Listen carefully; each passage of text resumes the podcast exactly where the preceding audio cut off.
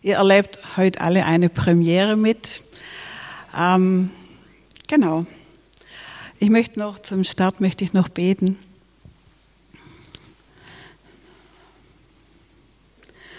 Vater im Himmel, ich danke dir, dass wir heute hier sein dürfen, dass wir unsere Herzen aufmachen dürfen, unsere Ohren, um zu hören, was du uns zu sagen hast, dass du unsere Herzen berühren kannst, dass du uns reinigst, dass du uns fähig machst, dir nachzufolgen, dir zu dienen. Amen. Ähm, als der Reinhard gepredigt hat im Juli, hat er von Bibelversen gesprochen, die sein Leben nachhaltig geprägt haben, die ihm in seinem Leben etwas mitgegeben haben. Und damals dachte ich, wow, das wäre einfach spannend, das hier von vielen Leuten aus der Gemeinde zu hören, was so Worte sind, was so Bibelworte sind, an denen sie so ihr Leben so festgemacht haben, was so ihr ganzes Leben in, in eine Richtung gebracht hat. Und ähm, das interessiert mich eigentlich immer noch von vielen von euch. Aber wie es dann so mühsam war, für heute jemand zu finden, dachte ich, okay, dann mache ich mal einen Anfang und ich hoffe, dass noch einige nachkommen von euch, die uns auch teilgeben an dem, was Gott in ihr Leben hineingelegt hat. Worte, die Gott in ihr Leben als eine Spur, die sie durchträgt, hineingelegt hat. Mein Vers, über den ich heute reden will, ist mein Konfirmationsvers. Ich bin in einem christlichen Elternhaus aufgewachsen und das ist nichts Schlimmes. Das hört sich manchmal so an, als wäre das was äh, ganz Negatives. Aus heutiger Sicht muss ich sagen, in einem christlichen Elternhaus aufzuwachsen. Meine Eltern haben sich beide als junge Erwachsene erst bekehrt, sind also nicht in einem christlichen Elternhaus aufgewachsen. Ähm, aber ich und meine Schwestern, wir haben von Kindesbeinen an die Bibel lieben gelernt. Wir haben die biblischen Geschichten rauf und runter gekannt. Wir waren der Horror für jedes Bibelquiz. Wir haben gelernt von Kindesbeinen an, dass man zur Nacht sich legt mit einem Gebet, in, in den Frieden Gottes sich befiehlt, dass wenn man Kummer und Nöte und Sorgen hat in der Landwirtschaft, war das manchmal reichlich, auch ernstlich bedrohende Dinge, dass Gott eingreift, dass wir beten können und dass Gott hilft, dass Gott Wunder tut. All das hat meine Kindheit geprägt und mit 14 äh, habe ich, bin ich konfirmiert worden. Wir waren damals noch in der evangelischen Kirche und der Pfarrer hat mir einen Vers mitgegeben, Tu mir kund den Weg, den ich gehen soll, denn mich verlangt nach dir. Ich habe ihn euch auf die Folie mitgebracht. Psalm 143, Vers 8, ein Vers von David. Tu mir kund den Weg, den ich gehen soll, denn mich verlangt nach dir. In der neuen Genfer Übersetzung, die ich inzwischen auch sehr liebe, das obere ist Luther-Übersetzung. Lass mich den Weg wissen, den ich gehen soll. Meine Seele sehnt sich nach dir. Ähm, ich überblicke natürlich heute, mit 14, 15 wird man normalerweise konfirmiert und heute stehe ich gut 40 Jahre später hier und überblicke eine relativ lange Zeitspanne. Ähm, dieser Gedanke, dass mir Gott den Weg weisen soll, der hat mein ganzes Leben begleitet bis heute. Das ist nicht fertig. Ich möchte heute noch genauso die Wege Gottes wissen, erfahren für mich und möchte mich rückversichern, ob das, was ich tue, tatsächlich das ist, was Gott für mich hat. Ich möchte so ein bisschen die Verse nacheinander, die, die Zeilen nacheinander durchgehen mit euch. Tu mir kund den Weg. Das impliziert, das beinhaltet zwei Dinge. Das heißt, ich frage, weil ich selber vielleicht nicht ganz sicher bin, wo es hingeht. Deshalb frage ich. Da steckt ein Eingeständnis dahinter. Das Eingeständnis, dass ich nicht hundertprozentig wissen kann, wo es lang geht, dass ich vielleicht unsicher bin, dass ich meine Entscheidungen ganz gern rückversichert habe. Und die, der zweite Gedanke, dass der, den ich frage, dass der Bescheid weiß. Männer tun sich immer ein bisschen schwerer, sagt man ja, um das alte Klischee zu bedienen, nach dem Weg zu fragen. Frauen fragen vielleicht schneller und leichter. Und nicht in jeder Kultur ist es ratsam, nach dem Weg zu fragen. Es gibt in den arabischen Ländern, wo die Männer eine Ehre zu verlieren haben, kriegt man immer eine Antwort, wo es hingeht. Nur das muss überhaupt nichts mit dem Weg zu tun haben. Also wir haben es da als Christen enorm gut, weil wir tatsächlich einen Gott haben, der echt weiß. Wir haben vorher im Lied gesungen, alles, was gut und vollkommen ist, kommt von Gott. Diesen Gott können wir fragen, auf diesen Gott können wir uns ausrichten und der tut uns kund den Weg. Der weiß ihn nämlich. Wie redet Gott? Das ist eine Frage vom Grundkurs des Glaubens. Das weiß sicherlich jeder, der hier sitzt, wie Gott durch sein Wort redet, Gott zu uns selber redet. Ich möchte euch ähm, einfach mit hineinnehmen in diese Zeit, wenn man 14, 15 ist, hat man große Entscheidungen vor sich. Da ist das Leben noch so richtig offen und man muss richtungsweisend Entscheidungen treffen. Man muss sich entscheiden, welchen Beruf, welche Berufung liegt in meinem Leben, wo möchte ich hin, was soll ich machen. Dann ist die große Entscheidung der Partnerwahl, der, wen heirate ich, wo geht mein Leben hin. Mit diesen zwei großen Entscheidungen legt man sehr viel in einem jungen Leben fest.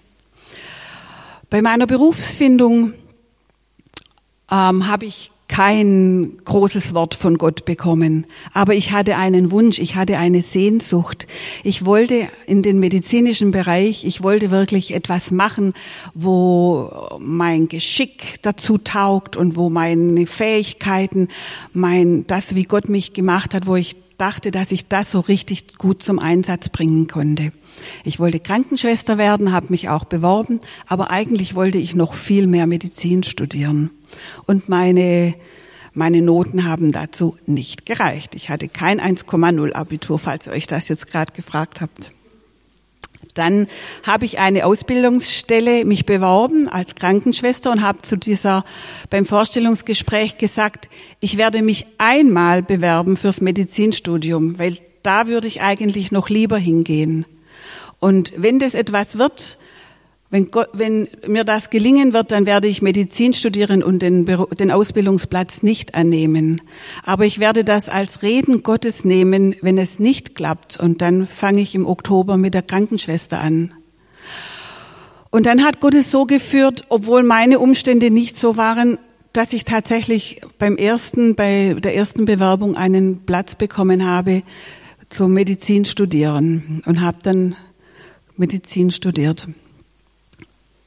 Also für mich war das sehr richtungsweisend und das ist heute noch ein Weg, wie ich manchmal herausfinde, was Gott denn für mich möchte.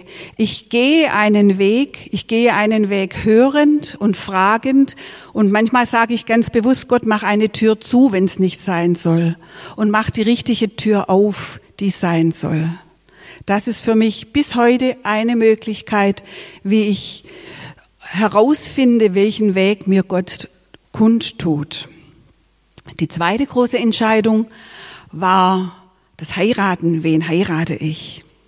Vor 33 Jahren, gestern saß die Lisa hier vorne, vor 33 Jahren saß ich auch hier vorne mit meinem Mann ähm, wir waren die erste Hochzeit hier in der Skala. Wir waren noch so schnell auf der Überholspur, haben wir die Strieflers noch überholt, weil man in der Landwirtschaft nicht im Hochsommer, wenn Erntezeit ist, heiraten kann. Deshalb mussten wir im, im Mai heiraten, im Frühjahr.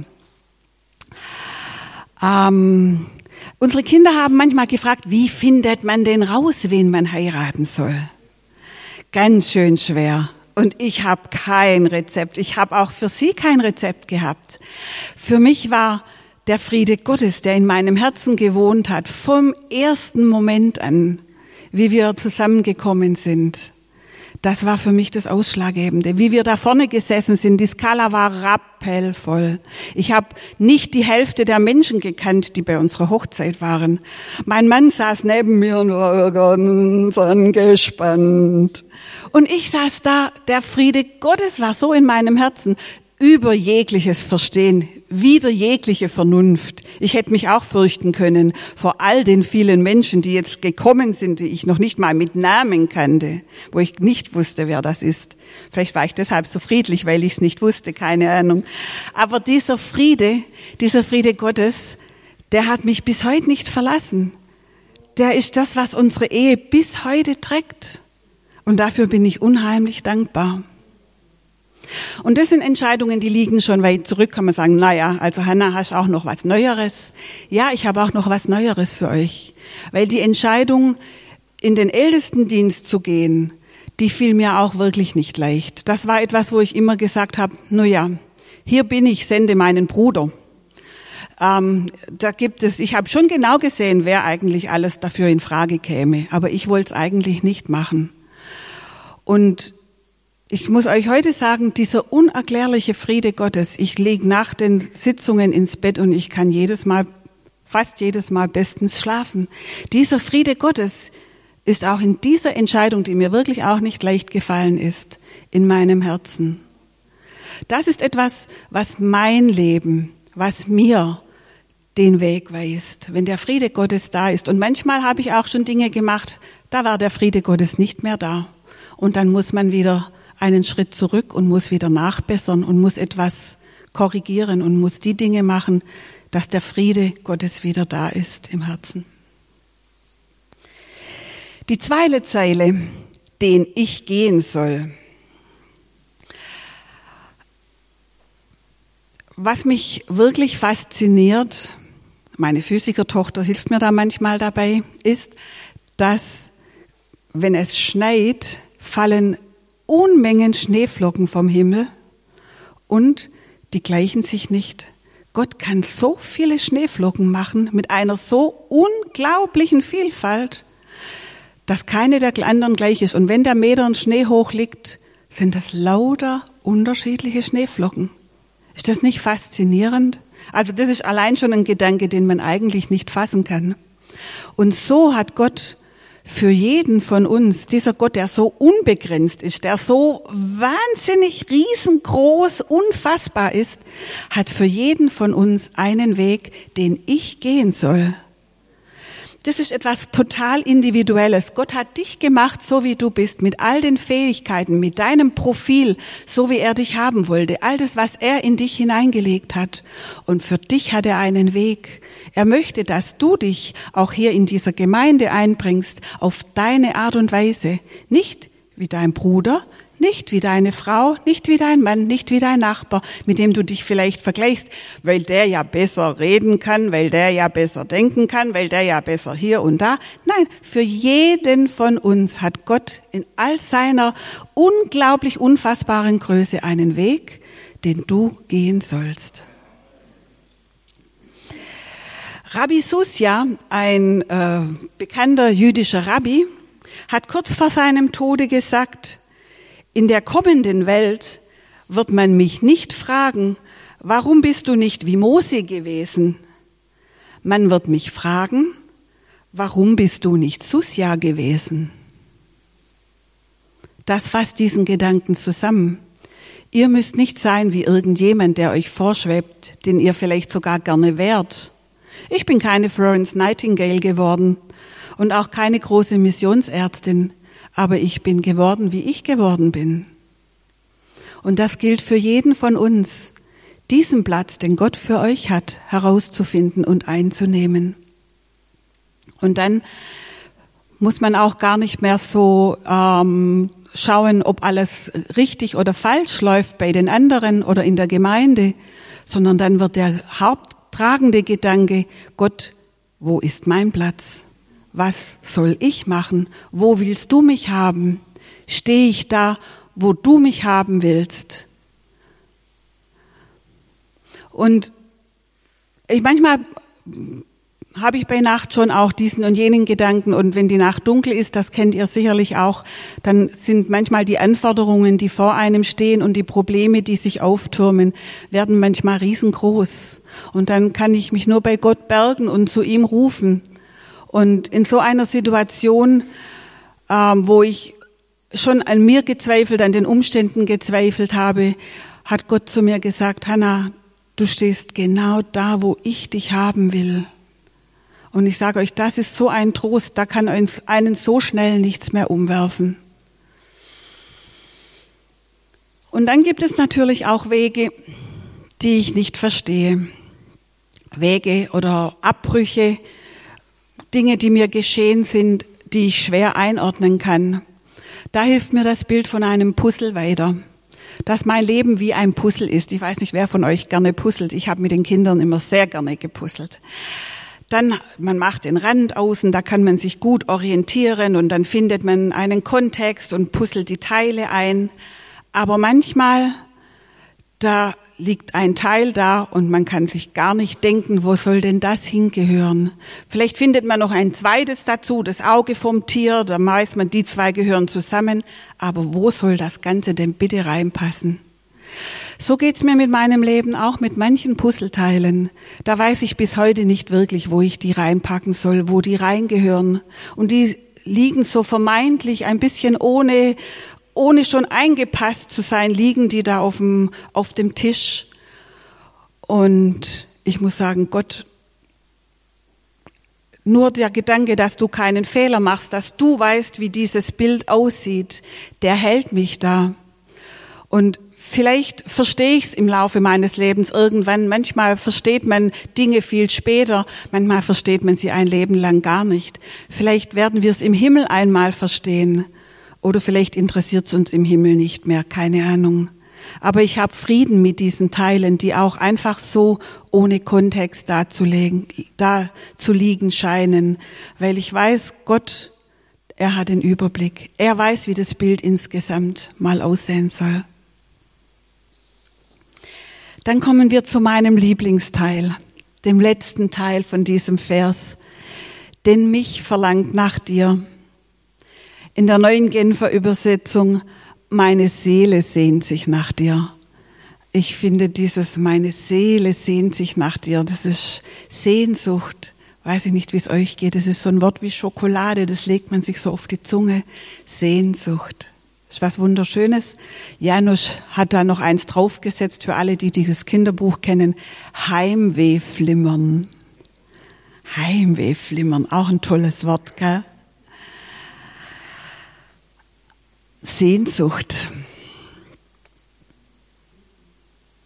Als Teenager, eben in dieser Zeit, wo ich diesen Vers bekommen habe, habe ich mir sehr viel Kummer gemacht. Wir sind pietistisch, bin ich aufgewachsen vom Hintergrund her.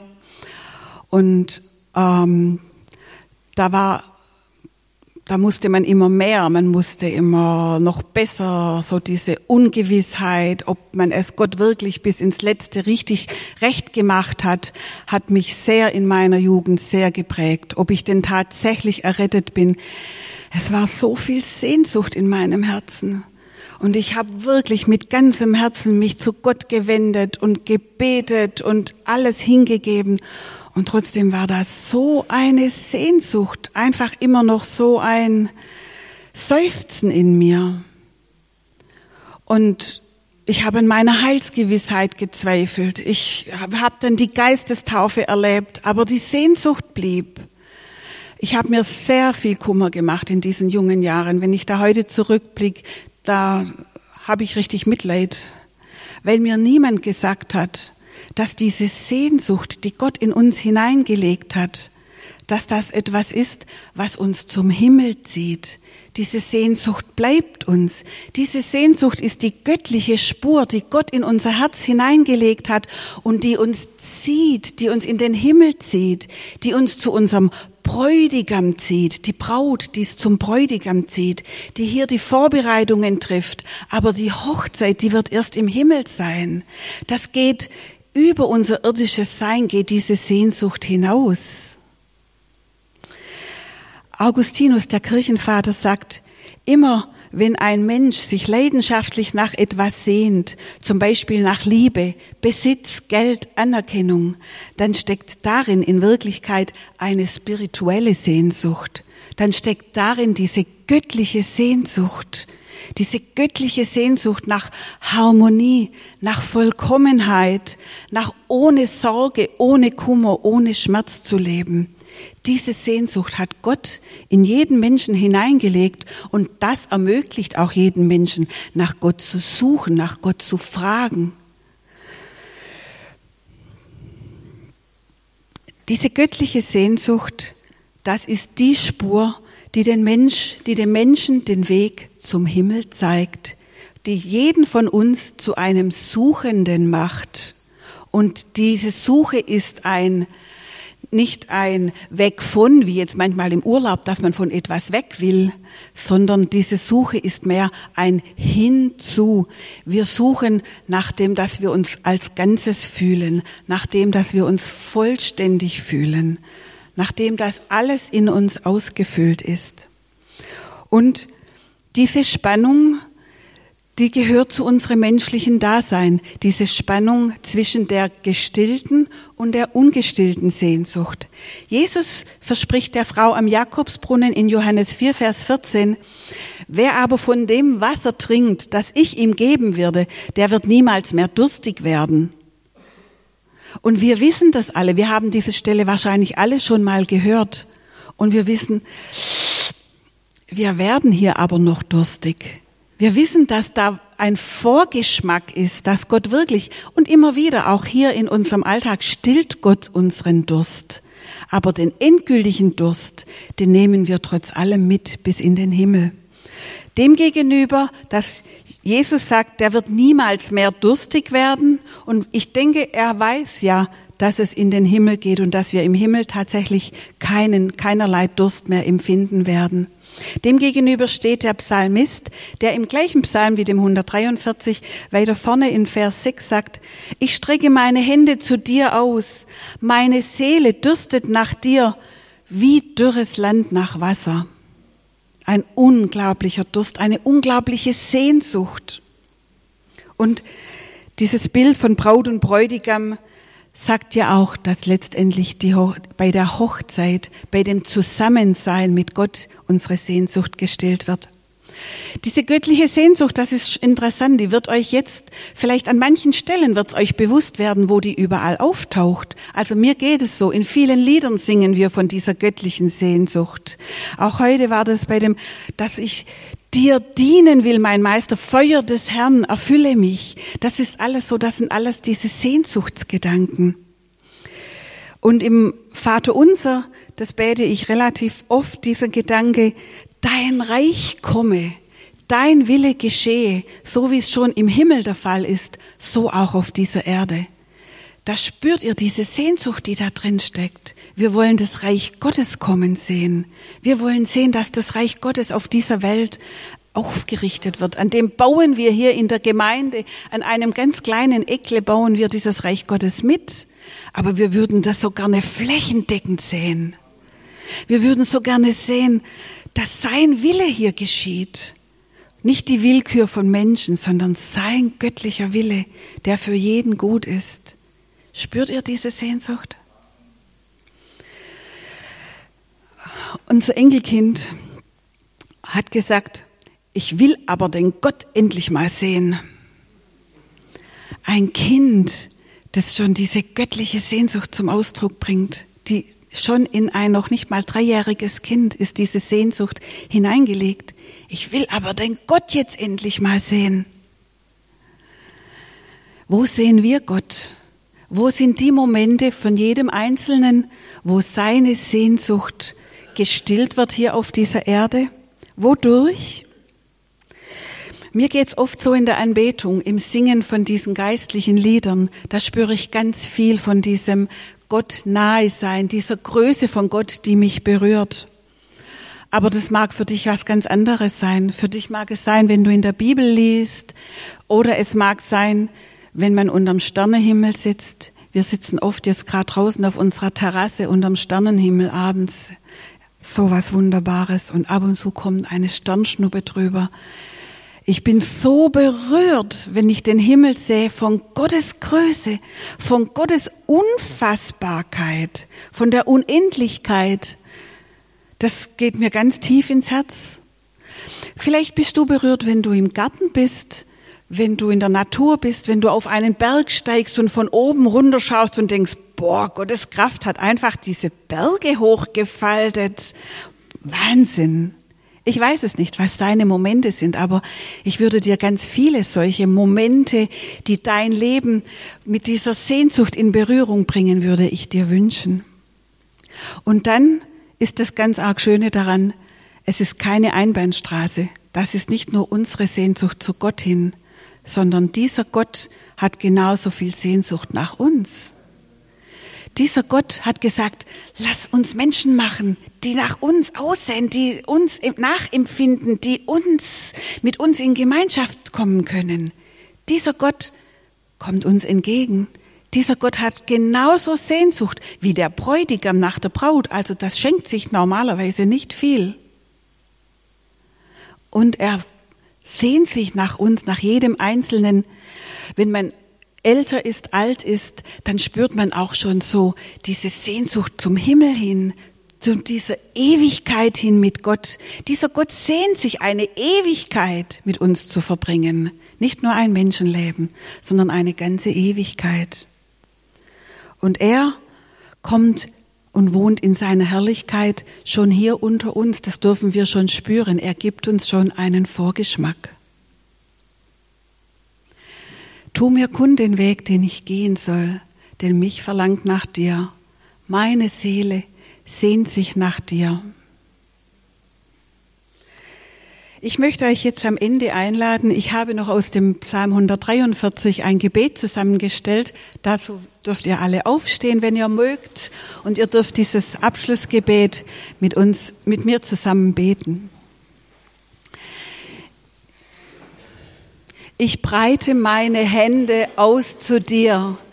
Meine Seele dürstet nach dir wie ein dürres Land. Lass mich am Morgen hören deine Gnade, denn ich hoffe auf dich. Tu mir kund den Weg, den ich gehen soll, denn mich verlangt nach dir. Errette mich, mein Gott, von meinen Feinden zu dir nehme ich meine Zuflucht. Lehre mich tun nach deinem Wohlgefallen, denn du bist mein Gott. Dein guter Geist führe mich auf ebener Bahn. Amen.